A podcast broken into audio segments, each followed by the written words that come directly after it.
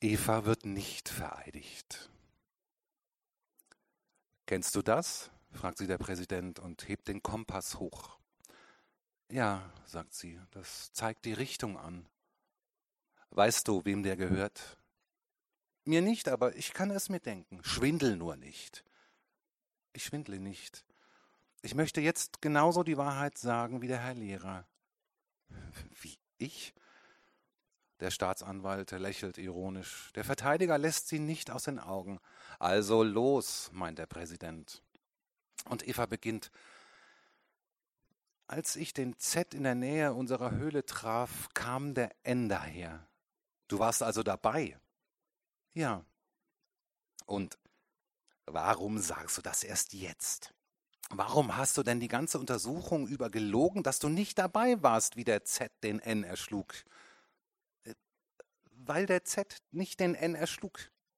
Nicht der Z, sondern ungeheuer ist die Spannung. Alles im Saal beugt sich vor. Sie beugen sich über das Mädchen, aber das Mädchen wird nicht kleiner. Der Z ist sehr blass. Und Eva erzählt, der Z und der N rauften fürchterlich. Der N war stärker und warf den Z über den Felsen hinab. Ich dachte, jetzt ist er hin. Und ich wurde sehr wild und ich dachte auch, er kennt ja das Tagebuch und weiß alles von mir. Ich nahm einen Stein, diesen Stein da, und lief ihm nach. Ich wollte ihm den Stein auf den Kopf schlagen. Ja, ja, ich wollte, aber plötzlich sprang ein fremder Junge aus dem Dickicht, entriss mir den Stein und eilte dem N nach. Ich sah, wie er ihn einholte und mit ihm redete. Es war bei einer Lichtung. Den Stein hielt er noch immer in der Hand. Ich versteckte mich, denn ich hatte Angst, dass die beiden zurückkommen. Aber sie kamen nicht. Sie gingen in eine andere Richtung, der N zwei Schritte voraus. Auf einmal hebt der Fremde den Stein und schlägt ihn von hinten dem M auf den Kopf. Der N fiel hin und rührte sich nicht. Der Fremde beugte sich über ihn und betrachtete ihn, dann schleifte er ihn fort in einen Graben. Er wusste es nicht, dass ich alles beobachtete. Ich lief dann zum Felsen zurück und traf dort den Z. Er tat sich nichts durch den Sturz, nur sein Rock war zerrissen und seine Hände waren zerkratzt. Der Verteidiger findet als erster seine Sprache wieder. Ich stelle den Antrag, die Anklage gegen Z fallen zu lassen. Moment, Herr Doktor unterbricht ihn der Präsident und wendet sich an den Z, der das Mädel immer noch entgeistert anstarrt. Ist das wahr, was sie sagte? Ja, nickt leise der Z. Hast du es denn auch gesehen, dass ein fremder Junge den N erschlug? Nein, das habe ich nicht gesehen. Na also, atmet der Staatsanwalt erleichtert auf und lehnt sich befriedigt zurück. Er sah nur, dass ich den Stein erhob und dem N nachlief, sagte Eva. Also warst du es, die ihn erschlug, konstatiert der Verteidiger. Aber das Mädchen bleibt ruhig. Ich war es nicht. Sie lächelt sogar. Wir kommen noch einmal darauf zurück, meint der Präsident. Ich möchte jetzt nur hören, warum ihr das bis heute verschwiegen habt, wenn ihr unschuldig seid. Nun? Die beiden schweigen. Dann beginnt wieder das Mädchen. Der Z hat es auf sich genommen, weil er gedacht hat, dass ich den N erschlagen hätte. Er hat es mir nicht glauben wollen, dass es ein anderer tat. Und wir sollen es dir glauben. Jetzt lächelt sie wieder. Ich weiß es nicht. Es ist aber so. Und du hättest ruhig zugeschaut, dass er unschuldig verurteilt wird ruhig nicht. Ich habe ja genug geweint, aber ich hatte so Angst vor der Besserungsanstalt. Und dann, dann habe ich es doch jetzt gesagt, dass er es nicht gewesen ist. Warum erst jetzt? Weil halt der Herr Lehrer auch die Wahrheit gesagt hat.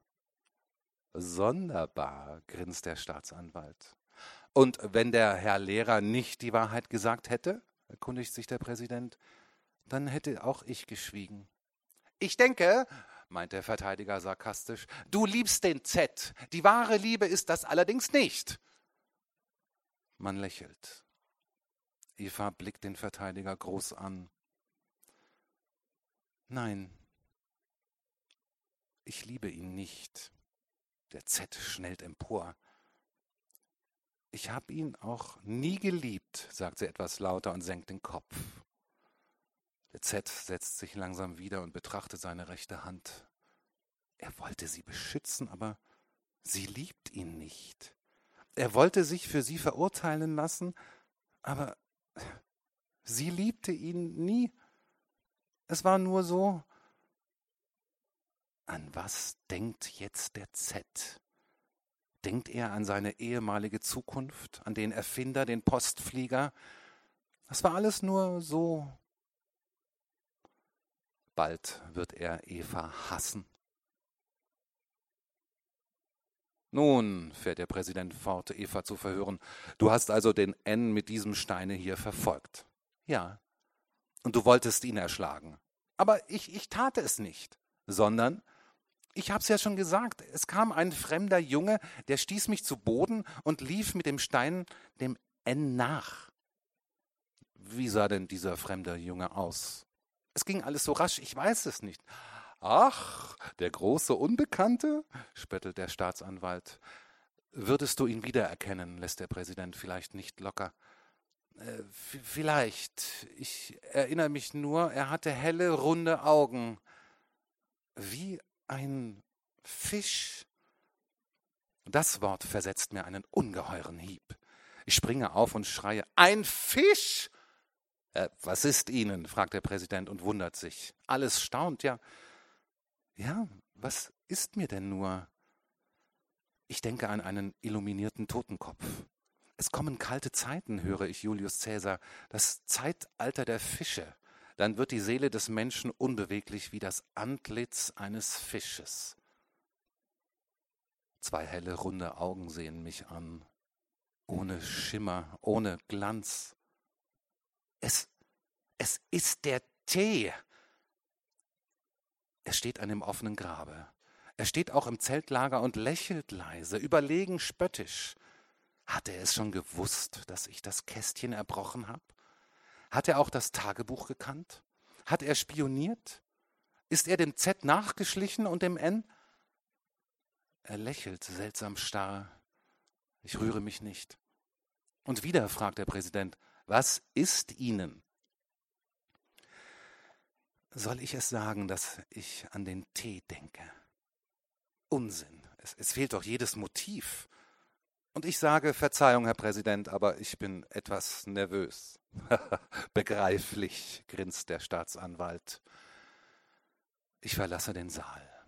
Ich weiß, Sie werden den Z freisprechen und das Mädel verurteilen. Aber ich weiß auch, es wird sich alles ordnen. Morgen oder übermorgen wird die Untersuchung gegen mich eingeleitet werden, wegen Irreführung der Behörde und Diebstahlsbegünstigung. Man wird mich vom Lehramt suspendieren. Ich verliere mein Brot. Aber es schmerzt mich nicht. Was werde ich fressen? Komisch, ich, ich, ich habe keine Sorgen. Die Bar fällt mir ein, in der ich Julius Caesar traf. Sie ist nicht teuer, aber ich besaufe mich nicht. Ich gehe heim und leg mich nieder. Ich habe keine Angst mehr vor meinem Zimmer. Wohnt er jetzt auch bei mir? Richtig, im Morgenblatt steht es bereits. Der Z wurde nur wegen Irreführung der Behörden und Diebstahlsbegünstigung unter Zubilligung mildernder Umstände zu einer kleinen Freiheitsstrafe verurteilt, aber gegen das Mädchen erhob der Staatsanwalt die Anklage wegen Verbrechens des meuchlerischen Mordes. Der neue Prozess dürfte in drei Monaten stattfinden. Das verkommene Geschöpf hat zwar hartnäckig ihre Unschuld beteuert, schreibt der Gerichtssaalberichterstatter, aber es war wohl niemand zugegen, der ihrem Geschrei irgendwelchen Glauben geschenkt hat. Wer einmal lügt, lügt bekanntlich auch zweimal. Selbst der Angeklagte Z reichte ihr am Ende der Verhandlung nicht mehr die Hand, als sie sich von der Gefängnisbeamtin losriss, zu ihm hinstürzte und ihn um Verzeihung bat, dass sie ihn nie geliebt hätte. Aha, er hasst sie bereits. Jetzt ist sie ganz allein. Ob sie noch immer schreit? Schrei nicht. Ich glaube dir. Warte nur, ich werde den Fisch fangen. Aber wie? Ich muss mit ihm sprechen, und zwar so bald wie möglich. Mit der Morgenpost erhielt ich bereits ein Schreiben von der Aufsichtsbehörde. Ich darf das Gymnasium nicht mehr betreten, solange die Untersuchung gegen mich läuft. Ich weiß, ich werde es nie mehr betreten, denn man wird mich glatt verurteilen, und zwar ohne Zubilligung mildernder Umstände. Aber das geht mich jetzt nichts an, denn ich muss einen Fisch fangen, damit ich sie nicht mehr schreien höre. Mittags stehe ich in der Nähe des Gymnasiums, das ich nicht mehr betreten darf, und warte auf Schulschluss. Endlich verlassen die Schüler das Haus, auch einige Kollegen. Sie können mich nicht sehen. Und jetzt kommt der Tee. Er ist allein und biegt nach rechts ab. Ich gehe ihm langsam entgegen. Er erblickt mich und stutzt einen Augenblick. Dann grüßt er und lächelt. Gut, dass ich dich treffe, spreche ich ihn an denn ich hätte Verschiedenes mit dir zu besprechen. Bitte? verbeugt er sich höflich. Doch hier auf der Straße ist zu viel Lärm. Komm, gehen wir in eine Konditorei, ich lade dich auf ein, Eis. Oh, danke. Wir sitzen in der Konditorei. Der Fisch bestellt sich Erdbeer und Zitrone. Er löffelt das Eis. Selbst wenn er frisst, lächelt er, stelle ich fest. Und plötzlich überfalle ich ihn mit dem Satz, ich muss mit dir über den Mordprozess sprechen. Er löffelt ruhig weiter. Schmeckt's? Ja. Wir schweigen. Sag mal, glaubst du, dass das Mädel den N erschlagen hat? Ja. Du glaubst es also nicht, dass es ein fremder Junge tat? Nein. Was wollen Sie eigentlich von mir, Herr Lehrer? Ich dachte, sage ich langsam und blicke in seine runden Augen, dass du es vielleicht ahnen wirst, wer jener fremde Junge war. Wieso? Ich wage es und lüge, weil ich es weiß, dass du immer spionierst. Ja, ich habe Verschiedenes beobachtet. Jetzt lächelt er wieder. Wusste er es, dass ich das Kästchen erbrochen habe? Und ich frage, hast du das Tagebuch gelesen? Er fixiert mich. Nein. Aber ich habe Sie, Herr Lehrer, beobachtet, wie Sie sich fortgeschlichen haben und dem Z und dem Mädel zugeschaut haben. Es wird mir kalt. Er beobachtet mich. Sie, Sie haben mir damals ins Gesicht gelangt, denn ich stand hinter Ihnen Sie sind furchtbar erschrocken, aber ich habe keine Angst, Herr Lehrer. Er löffelt wieder ruhig sein Eis, und es fällt mir plötzlich auf, dass er sich an meiner Verwirrung gar nicht weidet. Komisch, ich muss an einen Jäger denken. An einen Jäger, der kühl zielt und erst dann schießt, wenn er sicher trifft, der keine Lust dabei empfindet. Aber warum jagt er denn dann? Warum, warum? Hast du dich eigentlich mit dem N vertragen? Ja, wir standen sehr gut. Wie gerne möchte ich ihn nun fragen. Und warum hast du ihn denn dann erschlagen? Warum? Warum? Sie fragen mich, Herr Lehrer, als hätte ich den N erschlagen, als wäre ich der fremde Junge, wo Sie doch wissen, dass niemand weiß, wie der aussah, wenn es ihn überhaupt gegeben hat. Selbst das Mädel weiß ja nur, dass er Fischaugen gehabt hat du, denke ich. Und ich hab doch keine Fischaugen, sondern ich hab helle Rehaugen. Meine Mama sagt's auch und überhaupt alle. Warum lächeln Sie, Herr Lehrer? Viel eher wie ich. Haben Sie Fischaugen? Ich? Wissen Sie denn nicht, Herr Lehrer, was Sie in der Schule für einen Spitznamen haben? Haben Sie ihn nie gehört? Sie heißen der Fisch. Er nickt mir lächelnd zu. Ja, Herr Lehrer, weil Sie nämlich immer so ein unbewegliches Gesicht haben. Man weiß nie, was Sie denken und ob Sie sich überhaupt um einen kümmern. Wir sagen immer, der Herr Lehrer beobachtet nur. Da könnte zum Beispiel jemand auf der Straße überfahren worden sein. Er würde nur beobachten, wie der Überfahrene da liegt, nur damit er es genau weiß und er täte nichts dabei empfinden, auch wenn er draufging. Er stockt plötzlich, als hätte er sich verplappert und wirft einen erschrockenen Blick auf mich. Warum? Ah, du hast den Haken schon im Maul gehabt, hast es dir aber wieder überlegt. Du wolltest schon anbeißen, da merktest du die Schnur. Jetzt schwimmst du an mir zurück. Du hängst noch nicht, aber du hast dich verraten. Warte nur, ich fange dich. Er erhebt sich. Ich muss jetzt heim, das Essen wartet, und wenn ich zu spät komme, kriege ich einen Krach. Er bedankt sich für das Eis und geht. Ich sehe ihm nach und höre das Mädchen schreien. Als ich am nächsten Tage erwache, wusste ich, dass ich viel geträumt hatte. Ich wusste nur nicht mehr was. Es war ein Feiertag. Man feierte den Geburtstag des Oberplebejers. Die Stadt hing voller Fahnen und Transparente. Durch die Straßen marschierten die Mädchen, die den verschollenen Flieger suchen, die Jungen, die alle Neger sterben lassen, und die Eltern, die die Lügen glauben, die auf den Transparenten stehen. Und die sie nicht glauben, marschieren ebenfalls mit. Die Visionen der Charakterlosen unter dem Kommando von Idioten, im gleichen Schritt und Tritt. So preisen die Schwachsinnigen und Lügner den Tag, an dem der Oberplebejer geboren ward. Und wie ich so denke, konstatierte ich mit einer gewissen Befriedigung, dass auch aus meinem Fenster ein Fähnchen flattert. Ich habe es bereits gestern Abend hinausgehängt. Wer mit Verbrechern und Narren zu tun hat, muss verbrecherisch und närrisch handeln, sonst hört er auf mit Haut und Haar. So dachte ich, als es mir plötzlich einfiel, was, was denkst du da? Hast du es denn vergessen, dass du vom Lehramt suspendiert bist? Du hast doch keinen Meineid geschworen und hast es gesagt, dass du das Kästchen erbrochen hast. Häng nur deine Fahne hinaus, huldige dem Oberplebejer, krieche im Staub vor dem Dreck und lüge, was du kannst. Es bleibt dabei. Du hast dein Brot verloren. Vergiss es nicht, dass du mit einem höheren Herrn gesprochen hast. Ich putz mir gerade die Zähne, als meine Hausfrau erscheint. Es ist ein Schüler draußen, der Sie sprechen möchte. Einen Moment. Die Hausfrau geht und ich ziehe meinen Morgenrock an. Ein Schüler?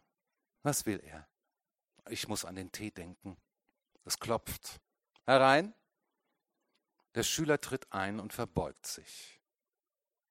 Ich erkenne ihn nicht sogleich. Richtig. Das ist der eine B. Ich hatte fünf Bs in der Klasse, aber dieser B fiel mir am wenigsten auf. Was will er? Wie kommt es, dass der draußen nicht mitmarschiert? Herr Lehrer, beginnt er, ich habe es mir lange überlegt, ob es vielleicht wichtig ist. Ich glaube, ich muss es sagen. Was? Es hat mir keine Ruhe gelassen, die Sache mit dem Kompass.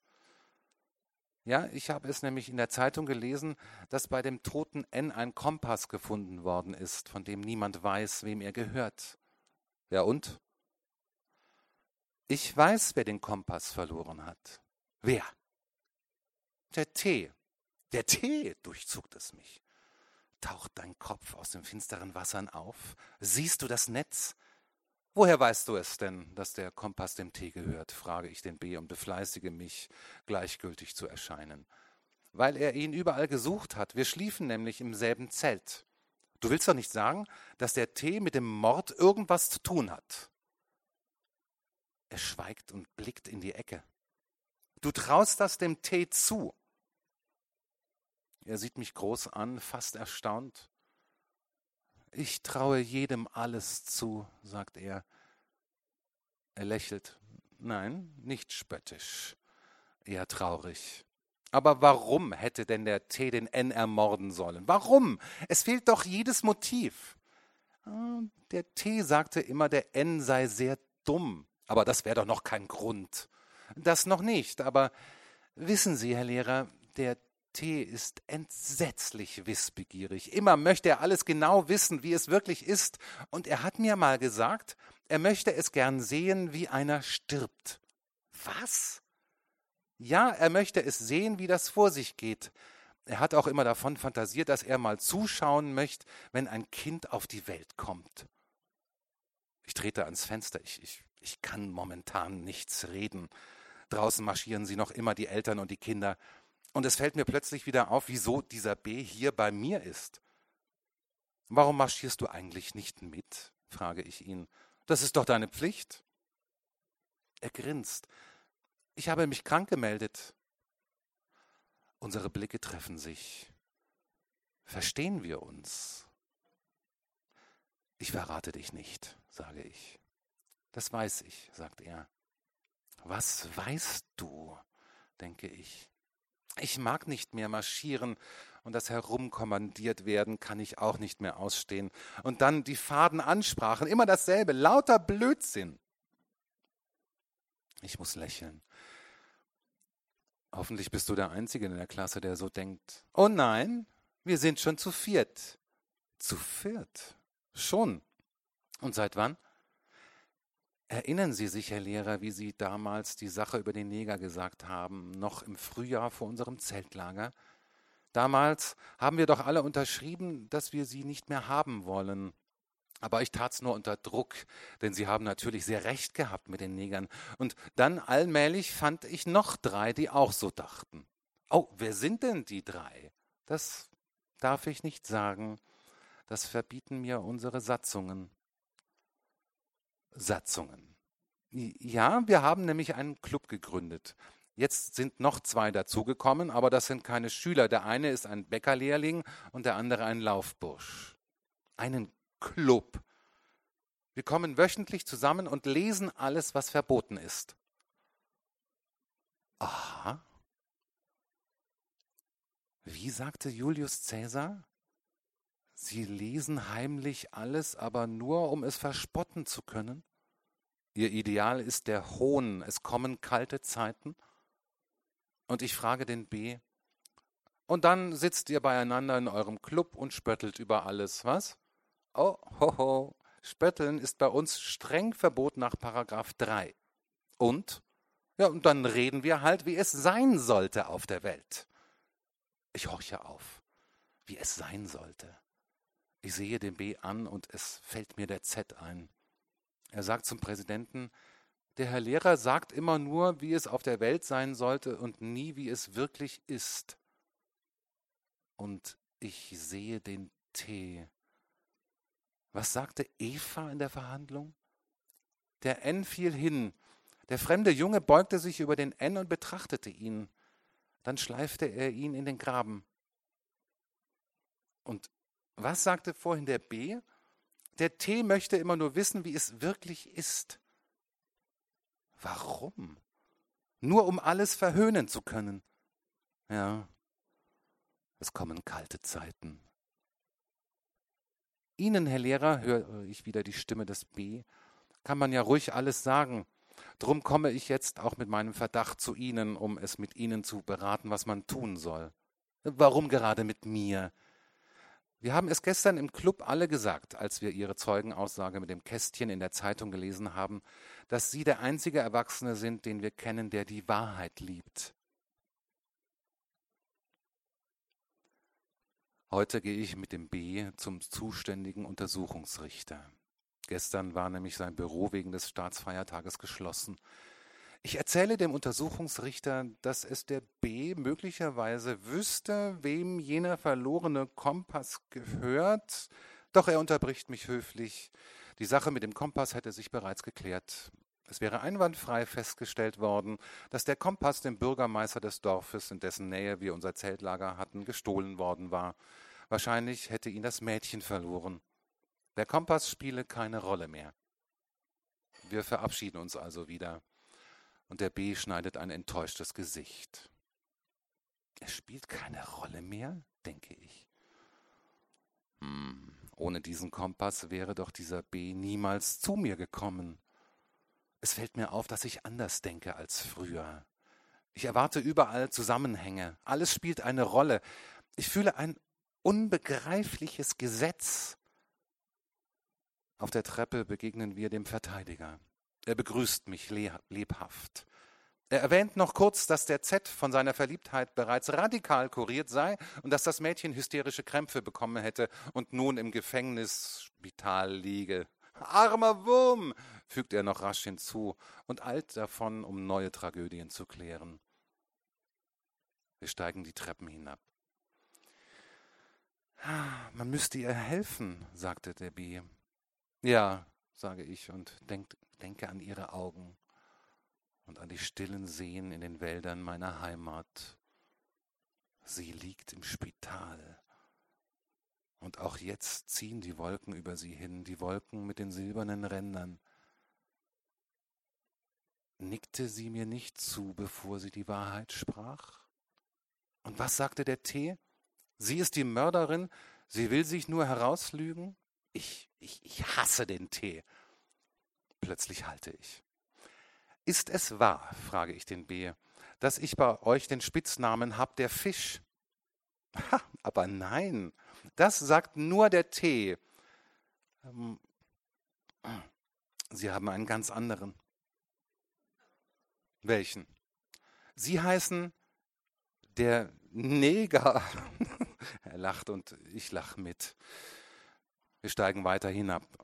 Auf einmal wird er wieder ernst. Herr Lehrer, glauben Sie nicht auch, dass es der Tee war, auch wenn ihm der verlorene Kompass nicht gehört? Ich halte wieder. Was soll ich sagen? Ja, ich glaube auch, dass er es war. Die Augen des B leuchten. Er war es auch. Und wir werden ihn fangen. Ja, hoffentlich. Ich werde im Club einen Beschluss durchdrücken, dass der Club dem Mädel helfen soll. Nach Paragraph 7 sind wir ja nicht nur dazu da, um Bücher zu lesen, sondern auch, um danach zu leben. Und ich frage ihn, was ist denn euer Leitsatz? Für Wahrheit und Gerechtigkeit. Er ist ganz außer sich vor Tatendrang. Der Club wird den Tee beobachten auf Schritt und Tritt, Tag und Nacht und wird mir jeden Tag Bericht erstatten. Schön, sage ich und muss lächeln. Auch in meiner Kindheit spielten wir Indianer. Aber jetzt ist der Urwald anders. Jetzt ist er wirklich da. Am nächsten Morgen bekomme ich einen entsetzten Brief von meinen Eltern. Sie sind ganz außer sich, dass ich meinen Beruf verlor, ob ich denn nicht an sie gedacht hätte, als ich ganz überflüssig die Sache mit dem Kästchen erzählte und warum ich sie denn überhaupt erzählt hätte. Ja, ich habe an euch gedacht, auch an euch. Mit was haben wir das verdient? fragt mein Vater. Er ist ein pensionierter Werkmeister und ich muss jetzt an Gott denken. Ich, ich glaube, er wohnt noch immer nicht bei Ihnen, obwohl Sie jeden Sonntag in die Kirche gehen. Ja, ich bin noch stolz. Und den ganzen Tag über will ich meinen Eltern schreiben, aber ich tue es nicht. Immer wieder fange ich an, aber ich, ich bringe es nicht über das Herz, das Wort Gott niederzuschreiben. Der Abend kommt und ich bekomme plötzlich wieder Angst vor meiner Wohnung. Sie ist so leer. Ich gehe fort. Ins Kino? Nein. Ich gehe in die Bar, die nicht teuer ist. Dort treffe ich Julius Cäsar. Es ist sein Stammlokal. Er freut sich ehrlich, mich zu sehen. Es war anständig von Ihnen, das mit dem Kästchen zu sagen. Hoch anständig. Ich hätte es nicht gesagt. Respekt, Respekt. Wir trinken und sprechen über den Prozess. Ich erzähle vom Fisch. Er hört mir aufmerksam zu. Natürlich ist der Fisch derjenige, meint er, und dann lächelt er. Wenn ich Ihnen behilflich sein kann, ihn zu fangen, stehe ich Ihnen gerne zur Verfügung denn auch ich habe meine Verbindungen. Ja, die hat er allerdings. Immer wieder wird unser Gespräch gestört. Ich sehe, dass Julius Cäsar ehrfürchtig gegrüßt wird. Viele kommen zu ihm und holen sich Rat, denn er ist ein wissender und weiser Mann. Es ist alles Unkraut. Ave Cäsar morituri te salutant. Und in mir erwacht plötzlich die Sehnsucht nach der Verkommenheit. Wie gerne möchte ich auch einen toten Kopf als Krawattennadel haben, den man illuminieren kann. Ich setze mich an einen anderen Tisch und schreibe meinen Eltern. Macht euch keine Sorgen, Gott wird schon helfen. Und ich zerreiße den Brief nicht wieder. Oder schrieb ich ihn nur, weil ich getrunken habe? Egal. Am nächsten Tag überreicht mir meine Hausfrau ein Kuvert. Ein Laufbursche hätte es abgegeben. Es ist ein blaues Kuvert. Ich erbreche es und muss lächeln. Die Überschrift lautet Erster Bericht des Clubs. Und dann steht da, nichts Besonderes vermerkt. Ja, ja, ja der brave Club. Er kämpft für Wahrheit und Gerechtigkeit, kann aber nichts Besonderes vermerken. Auch ich vermerke nichts. Was soll man nur tun, damit sie nicht verurteilt wird? Immer denke ich an sie. Liebe ich denn das Mädel? Ich weiß es nicht. Ich weiß nur, dass ich ihr helfen möchte. Ich hatte viele Weiber, denn ich bin kein Heiliger und die Weiber sind auch keine Heiligen. Aber nun liebe ich anders. Bin ich denn nicht mehr jung? Ist es das Alter? Unsinn, es ist doch noch Sommer. Und ich bekomme jeden Tag ein blaues Kuvert, zweiter, dritter, vierter Bericht des Clubs. Es wird nichts Besonderes vermerkt und die Tage vergehen. Die Äpfel sind schon reif und nachts kommen die Nebel. Das Vieh kehrt heim, das Feld ist kahl. Ja, es ist noch Sommer, aber man wartet schon auf den Schnee. Ich möchte ihr helfen, damit sie nicht friert. Ich möchte ihr einen Mantel kaufen, Schuhe und Wäsche. Sie braucht es nicht vor mir auszuziehen. Ich möchte nur wissen, ob der Schnee kommen kann. Noch ist alles grün, aber sie muss nicht bei mir sein. Wenn's ihr nur gut geht.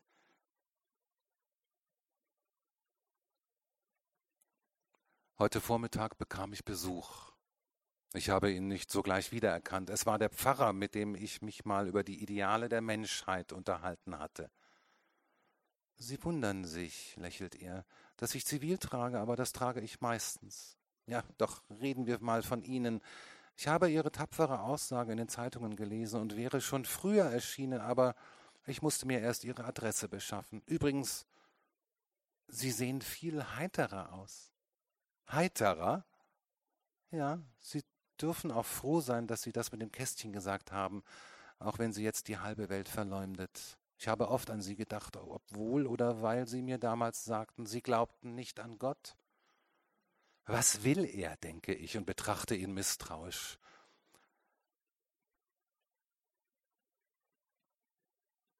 Ich hätte Ihnen etwas Wichtiges mitzuteilen, aber zunächst beantworten Sie mir bitte zwei Fragen. Also erstens, Sie sind sich wohl im Klaren darüber, dass Sie nie wieder an irgendeiner Schule dieses Landes unterrichten werden.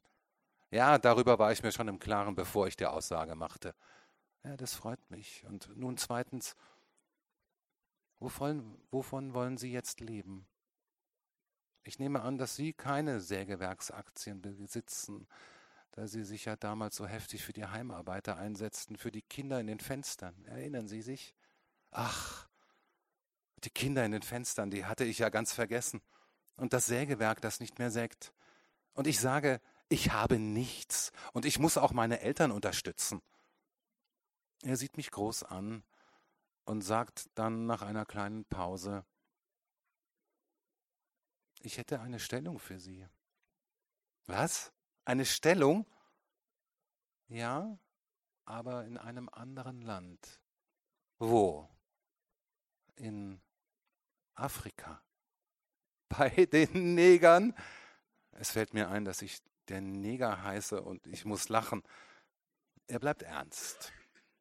Warum finden Sie das so komisch? Neger sind auch nur Menschen. Ja, wem erzählen Sie das, möchte ich ihn fragen, aber ich sage nichts dergleichen, sondern höre es mir an, was er mir vorschlägt. Ich könnte Lehrer werden und zwar in einer Missionsschule. Ich soll in einen Orden eintreten.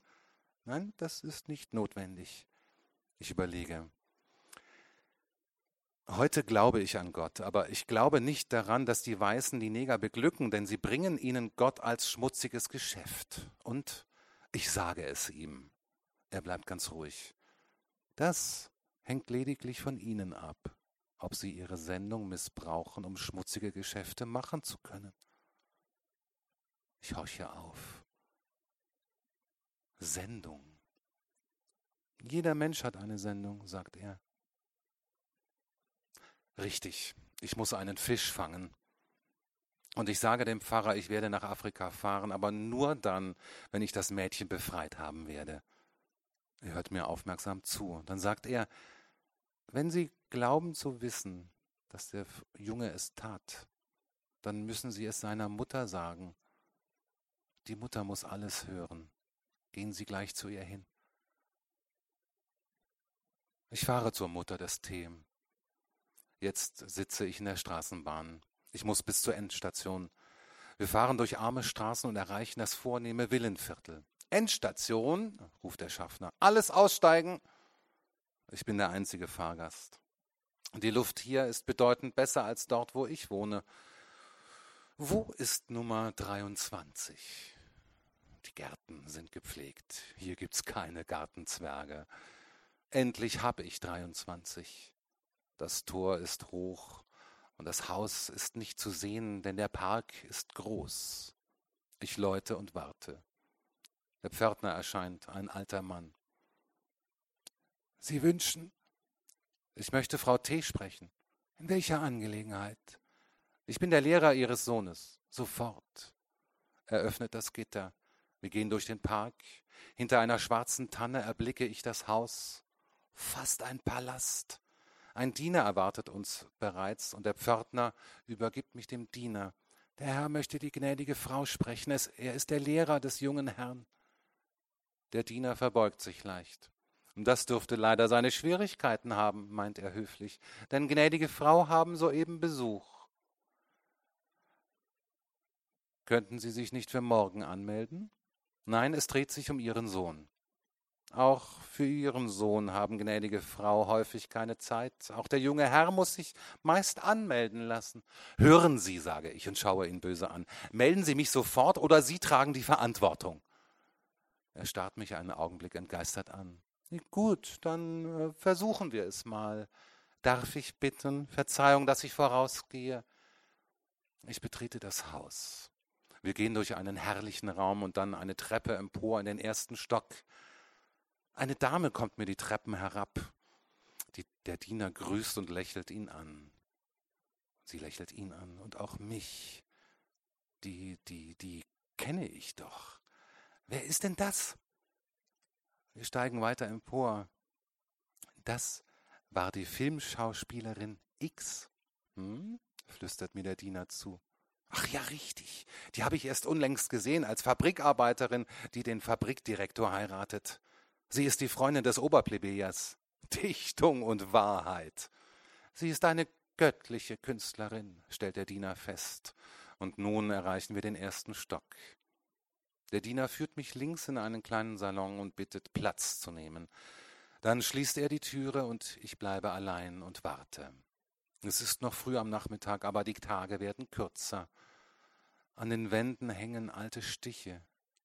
Jupiter und Jo, Amor und Psyche, Marie Antoinette. Es ist ein rosa Salon mit viel Gold. Ich sitze auf einem Stuhl und sehe die Stühle um den Tisch herumstehen. Wie alt seid ihr? Bald 200 Jahre. Wer saß schon alles auf euch? Leute, die sagten, morgen gehen wir zur Hinrichtung der Marie Antoinette. Wo ist jetzt Eva? Hoffentlich noch im Spital, dort hat sie wenigstens ein Bett. Hoffentlich ist sie noch krank. Ich trete ans Fenster und schaue hinaus. Die schwarze Tanne wird immer schwärzer, denn es dämmert bereits. Ich warte. Endlich öffnet sich langsam die Türe. Ich drehe mich um, denn nun kommt die Mutter des Tee.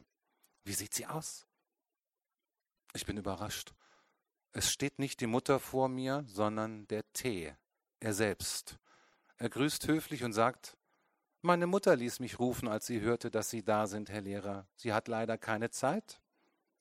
So, und wann hat sie denn Zeit? Er zuckt müde die Achsel. Das weiß ich nicht. Sie hat eigentlich nie Zeit. Ich betrachte den Fisch.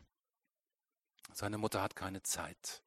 Was hat sie denn zu tun? Sie denkt nur an sich und ich muss an einen Pfarrer denken und an die Ideale der Menschheit. Ist es wahr, dass die Reichen immer siegen? Wird der Wein nicht zu Wasser? Und ich sage zum Tee, wenn deine Mutter immer zu tun hat, dann kann ich vielleicht mal deinen Vater sprechen. Vater, aber der ist doch nie zu Hause. Er ist immer unterwegs. Ich sehe ihn kaum. Er leitet ja einen Konzern. Einen Konzern. Ich sehe ein Sägewerk, das nicht mehr sägt. Die Kinder sitzen in den Fenstern, bemalen die Puppen. Sie sparen das Licht, denn sie haben kein Licht. Und Gott geht durch alle Gassen. Er sieht die Kinder und das Sägewerk. Was wollen Sie eigentlich von meinen Eltern? höre ich plötzlich die Stimme des T. Ich blicke ihn an. Jetzt wird er lächeln, denke ich. Aber er lächelt nicht mehr. Er schaut nur. Ahnt er, dass er gefangen wird?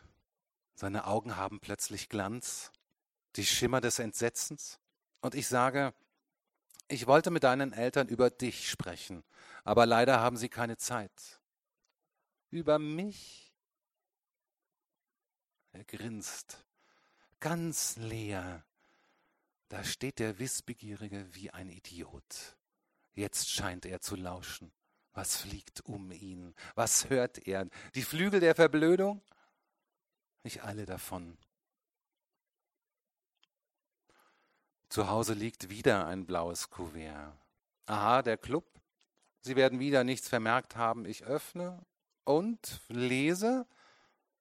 Achter Bericht des Clubs. Gestern Nachmittag war der Tee im Kristallkino. Als er das Kino verließ, sprach er mit einer eleganten Dame, die er drinnen getroffen haben musste. Er ging dann mit der Dame in die Y-Straße Nummer 67. Nach einer halben Stunde erschien er mit ihr wieder im Haustor und verabschiedete sich von ihr. Er ging nach Hause. Die Dame sah ihm nach, schnitt eine Grimasse und spuckte ostentativ aus. Es ist möglich, dass es keine Dame war.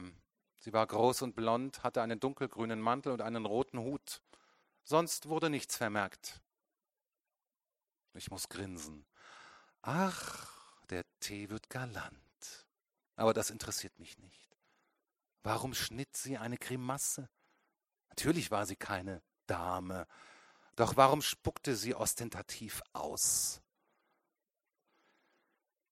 Wenn er nicht anbeißt, wird man ihn wohl mit einem Netz fangen müssen, mit einem Netz aus feinsten Maschen, durch die er nicht schlüpfen kann. Ich gehe in die Y-Straße 67 und frage die Hausmeisterin nach einer blonden Dame. Das Fräulein Nelly wohnt Tür 17. In dem Hause wohnen kleine Leute, brave Bürger und ein Fräulein Nelly. Ich läute an Tür 17. Eine Blondine öffnet und sagt, Servus, komm nur herein. Jetzt wird sie böse werden, dass ich nur wegen einer Auskunft komme. Ich verspreche ihr also ihr Honorar, wenn sie mir antwortet. Sie wird nicht böse, sondern misstrauisch. Nein, ich bin kein Polizist, versuche ich zu beruhigen. Ich möchte ja nur wissen, warum sie gestern hinter dem Jungen her ausgespuckt hat. Zuerst das Geld, antwortet sie. Ich gebe es ihr. Ich rede nicht gern darüber, sagt sie. Sie schweigt noch immer und plötzlich legt sie los. Warum ich ausgespuckt habe, ist bald erklärt. Es war eben einfach zu ekelhaft, widerlich.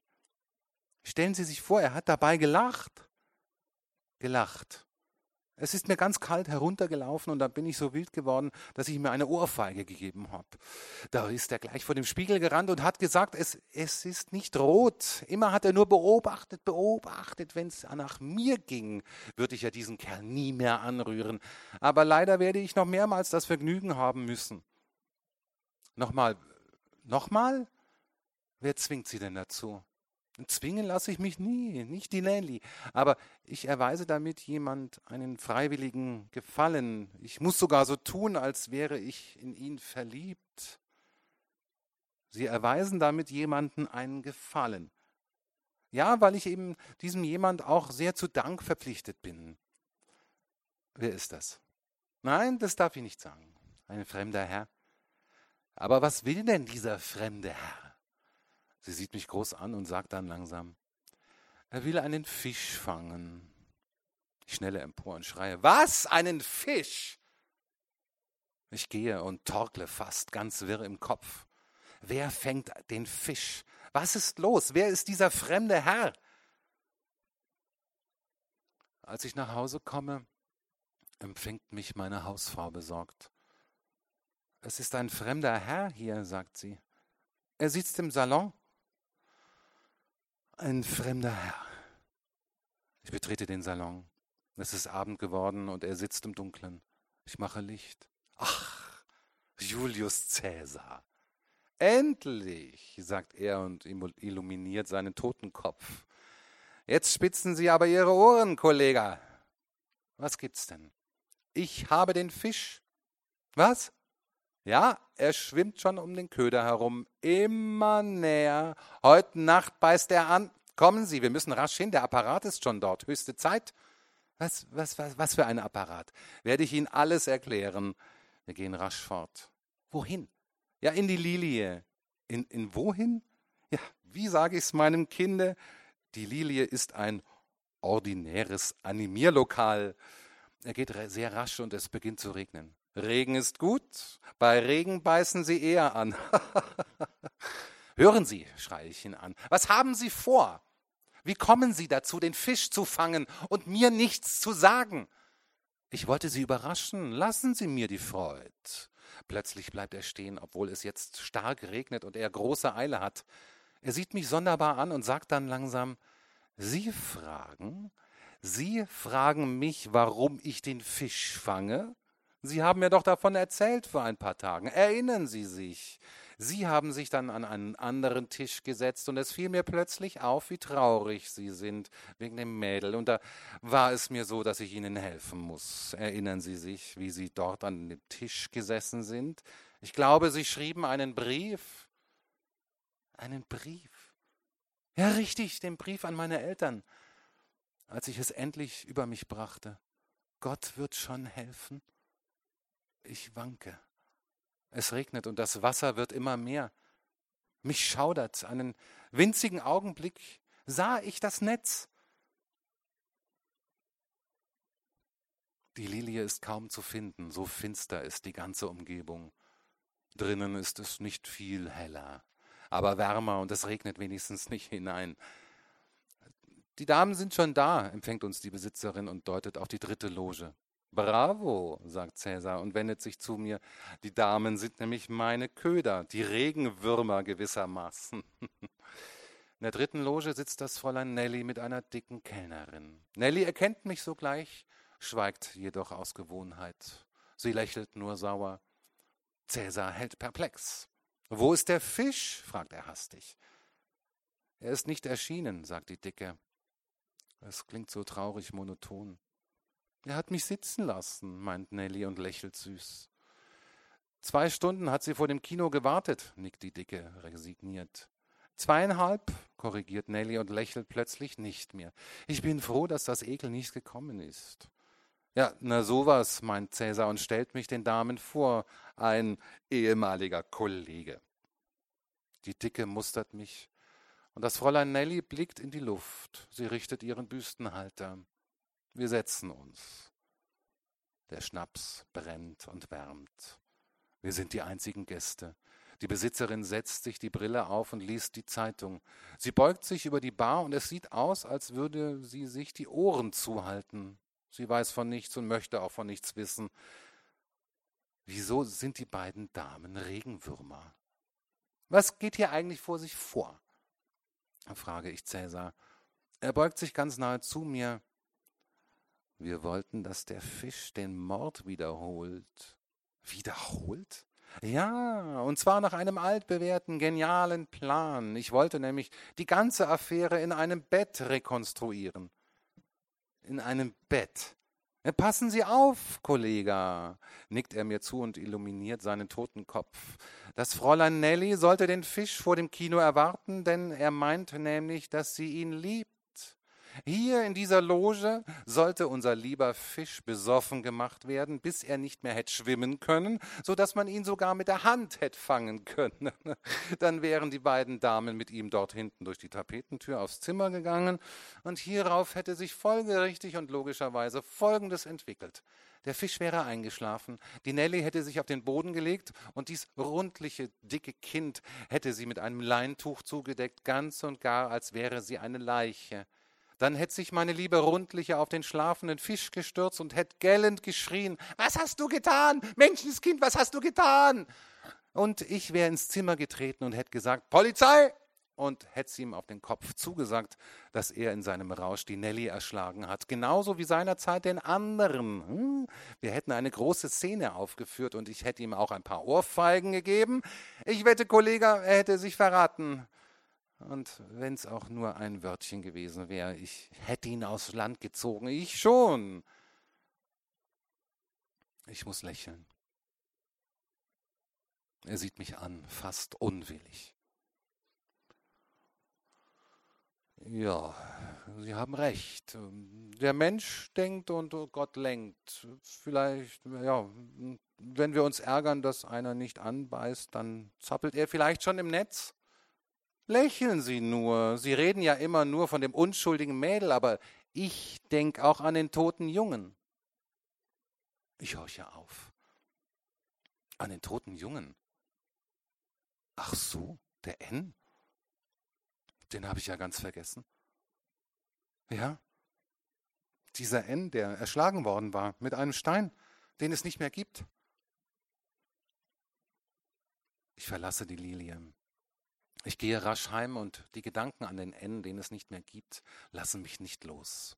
Sie begleiten mich in mein Zimmer, in mein Bett. Ich, ich muss schlafen, ich, ich will schlafen, aber ich schlafe nicht ein. Immer wieder höre ich den N, Sie haben es ja ganz vergessen, Herr Lehrer, dass Sie mitschuldig sind an meiner Ermordung.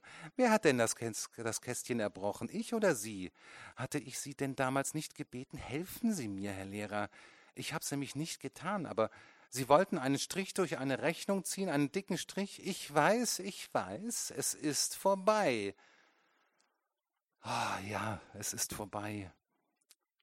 Die Stunden gehen, die Wunden stehen. Immer rascher werden die Minuten. Sie laufen an mir vorbei. Bald schlägt die Uhr. Herr Lehrer, höre ich wieder den N. Erinnern Sie sich an eine Geschichtsstunde im vorigen Winter? Wir waren im Mittelalter und da erzählten Sie, dass der Henker, bevor er zur Hinrichtung schritt, den Verbrecher immer um Verzeihung bat, dass er ihm nun ein großes Leid antun müsse, denn eine Schuld kann nur durch Schuld getilgt werden. Er steht vor mir, der N. Ich komme durch ihn nicht durch. Ich mag ihn nicht mehr hören. Er hat keine Augen, aber er lässt mich nicht aus den Augen. Ich mache Licht und betrachte den Lampenschirm. Er ist voller Staub. Ja, immer muss ich an den Tee denken. Er schwimmt um den Köder, oder? Plötzlich fragt der N, warum denken Sie nur an sich? An mich? Sie denken immer nur an den Fisch, aber der Fisch, Herr Lehrer, und Sie, das ist jetzt ein und dasselbe.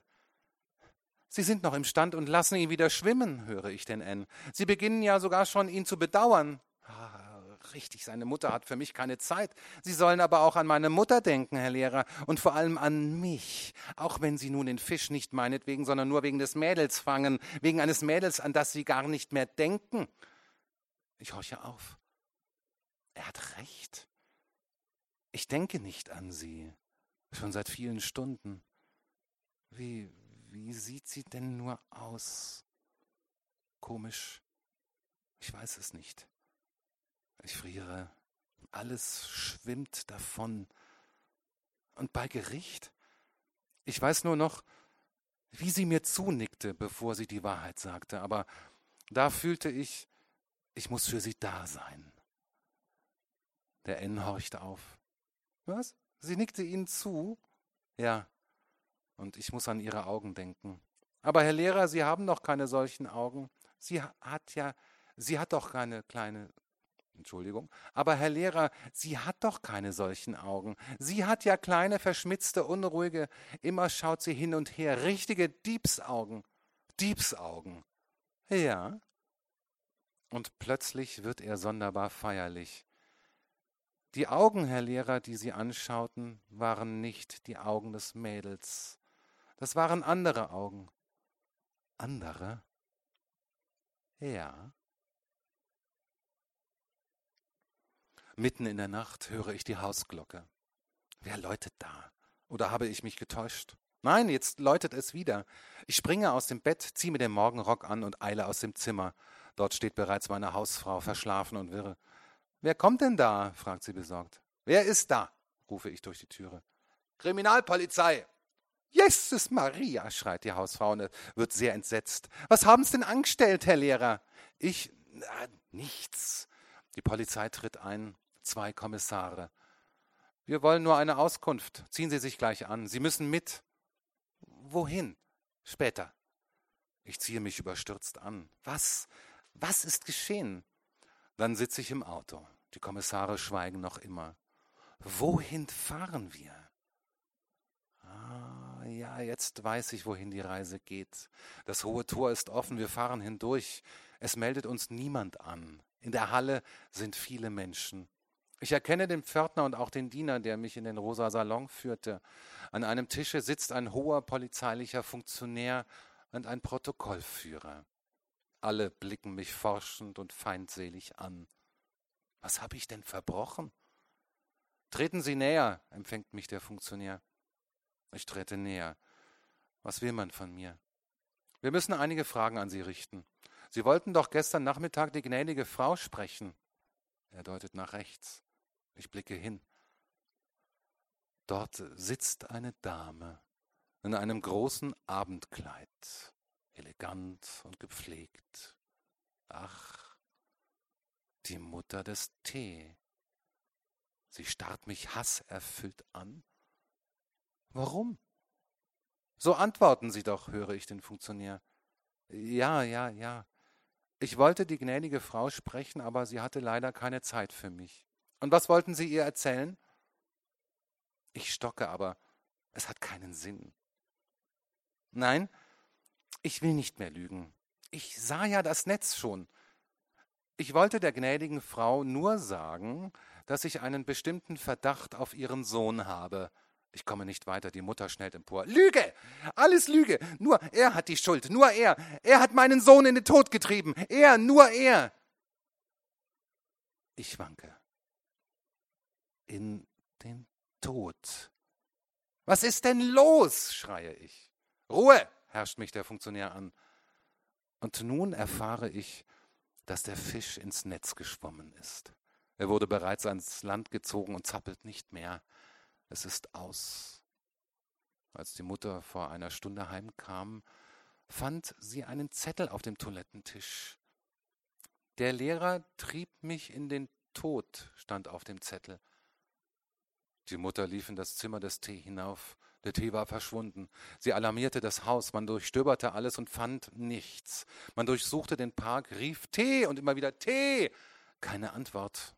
Endlich wurde er entdeckt in der Nähe eines Grabens. Dort hatte er sich erhängt. Die Mutter sieht mich an. Sie weint nicht.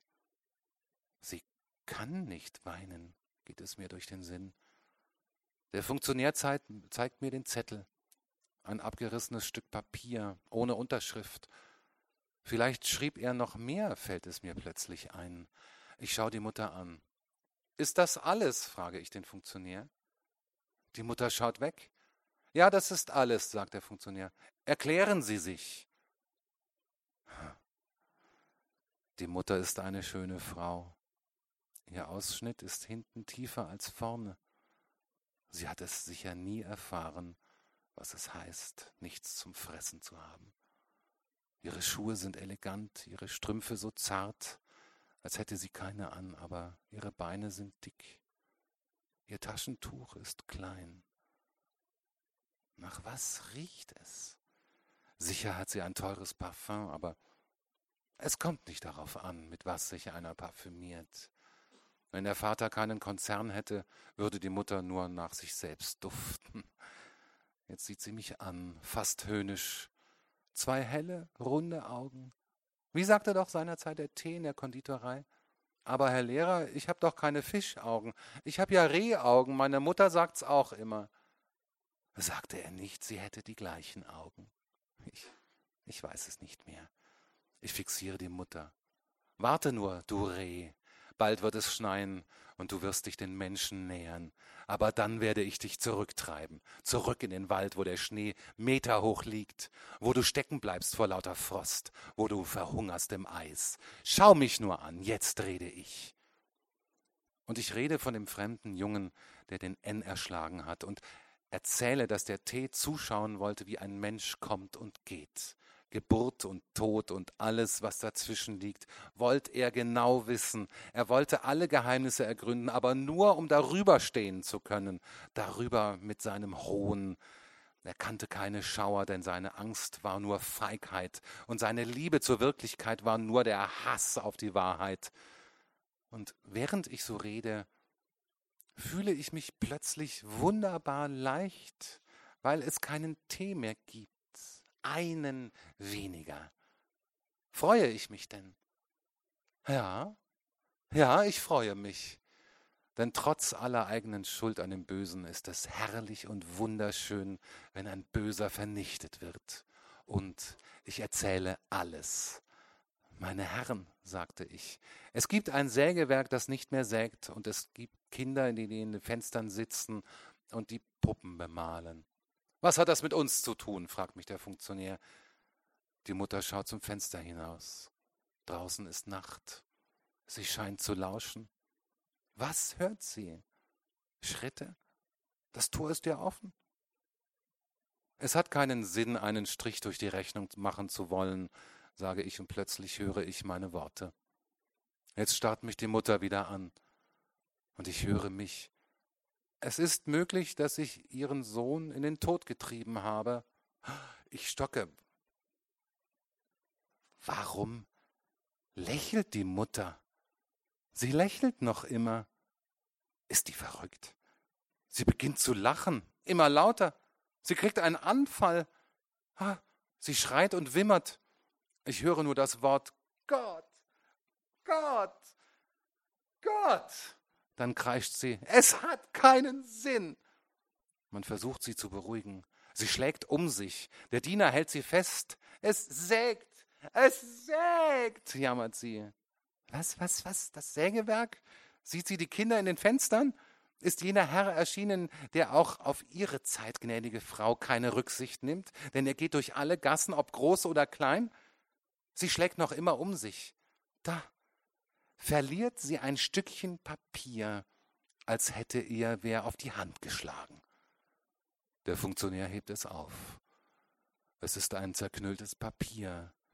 Der abgerissene Teil jenes Zettels, auf dem stand, der Lehrer trieb mich in den Tod.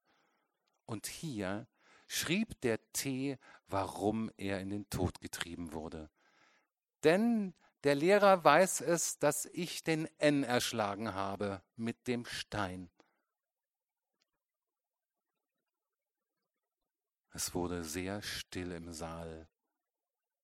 Die Mutter schien zusammengebrochen. Sie saß und rührte sich nicht. Plötzlich lächelt sie wieder und nickt mir zu. Was war das? Nein, das war doch nicht sie. Das waren nicht ihre Augen. Still wie die dunklen Seen in den Wäldern meiner Heimat und traurig wie eine Kindheit ohne Licht. So schaut Gott zu uns herein, muss ich plötzlich denken. Einst dachte ich, er hatte, er hätte tückische, stechende Augen. Nein, nein, denn Gott ist die Wahrheit. Sage es, dass du das Kästchen erbrochen hast, höre ich wieder die Stimme. Tu mir den Gefallen und kränke mich nicht. Jetzt tritt die Mutter langsam vor den Funktionär und beginnt zu reden, leise, doch fest. Ich wollte mir die Schande ersparen, sagt sie. Aber wie der Lehrer zuvor die Kinder in den Fenstern erwähnte, dachte ich schon, ja, es hat keinen Sinn.